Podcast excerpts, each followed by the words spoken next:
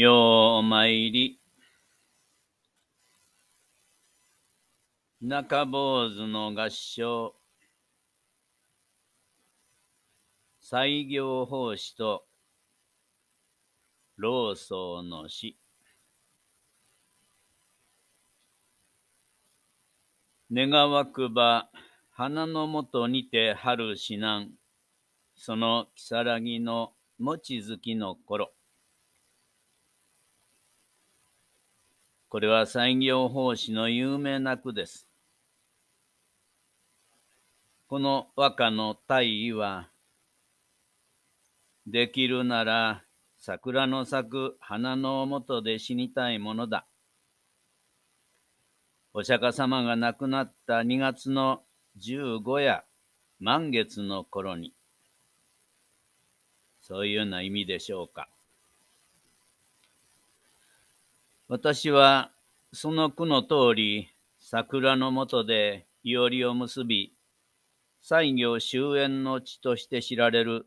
南河内の広川寺に1月、薬師如来霊場巡拝でお参りさせていただきました。もちろん、桜ももみじもすべて落葉の時期だったんで、その時には、ぜひ桜の時に来たいものだと思いました。コロナ自粛の中、人手のほとんどない曜日、時間帯を選び、リハビリウォーキングを兼ねて、広川寺桜山周遊路へ、そして山上の西行湾跡がある裏山まで往復約2.5キロを登ってきました。いおり跡の看板には2種書かれていました。一種は、ふもとまでからくれないに見えるかな。盛りしくるるかつらぎの峰。もう一種は、尋ねきつる宿は、木の葉に埋もれて、煙を立つる広川の里。この二種が書かれてました。いおり跡山上から大阪の街を眺めると、満開の桜の向こう遠くに、当時はなかった PL 教団のシンボル塔が白く輝いて見えました。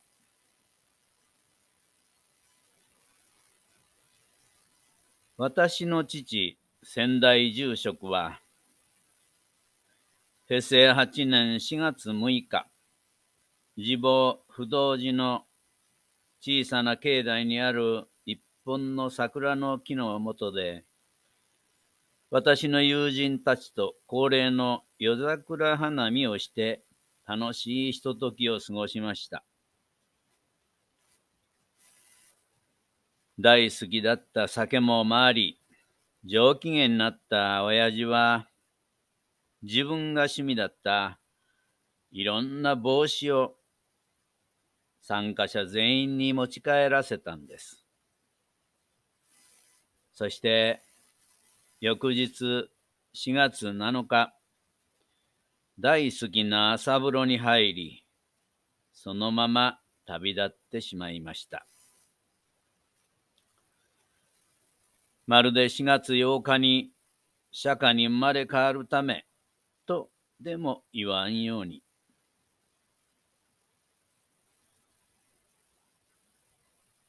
朝風呂は